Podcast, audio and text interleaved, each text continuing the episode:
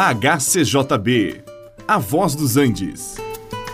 Você vai ouvir agora Meditações com o Pastor Victor.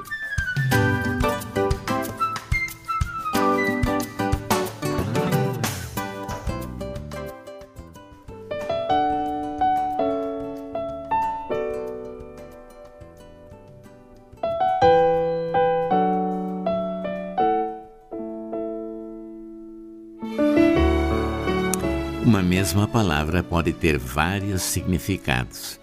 É preciso entender o que o autor da palavra quer dizer com a mesma. Tomemos um exemplo simples de entender. A palavra pregar pode ser uma ação de um marceneiro ao introduzir um prego numa tábua com a ajuda de um martelo. A mesma palavra pregar também pode ter o significado de anunciar uma mensagem. A palavra mundo também pode ter diferentes significados. O mundo pode simplesmente significar o planeta Terra, com todas as suas implicações. Quando nós lemos que Deus amou o mundo, isto tem um outro significado. Isso quer dizer que Deus amou as pessoas deste mundo.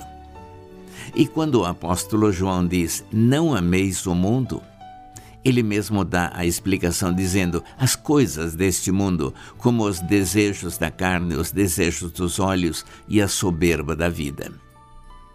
Hoje eu gostaria de analisar junto com vocês este aspecto do mundo que nós não devemos amar. Isto é, as coisas deste mundo que nos levam a cair no pecado. Este significado do mundo é que nós devemos evitar, pois ele nos é prejudicial, nos leva ao pecado e, com isto, as nossas orações são interrompidas. Amar as coisas que apelam aos desejos da nossa carne, isto é, as coisas relacionadas com a nossa natureza humana decaída, nos leva a produzir as obras da carne citadas por Paulo na sua carta aos Gálatas, onde ele diz: as obras da carne são conhecidas. São prostituição, impureza, lascívia, idolatria, feitiçaria, inimizades, invejas, bebedices, glutonarias e coisas semelhantes a estas. Quem ama estas coisas, ele está amando o mundo. E Paulo diz claramente que tais pessoas não herdarão o reino de Deus. O sábio rei Salomão diz também que amar as coisas deste mundo é como correr atrás do vento. As pessoas nunca se fartam, nunca chegam ao objetivo desejado.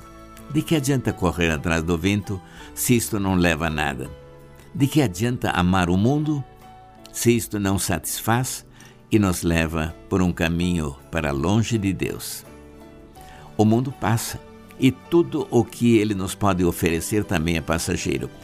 Logo termina e deixa a pessoa de mãos vazias.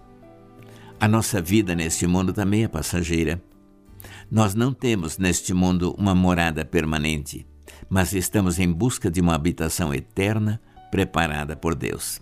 Em vista disto, é que o apóstolo Paulo termina o assunto dizendo que aquele que faz a vontade de Deus permanece eternamente. Conhecer a Deus e a Jesus Cristo a quem ele enviou, esta é a vida eterna. E fazer a vontade de Deus nos faz permanecer eternamente junto do Senhor.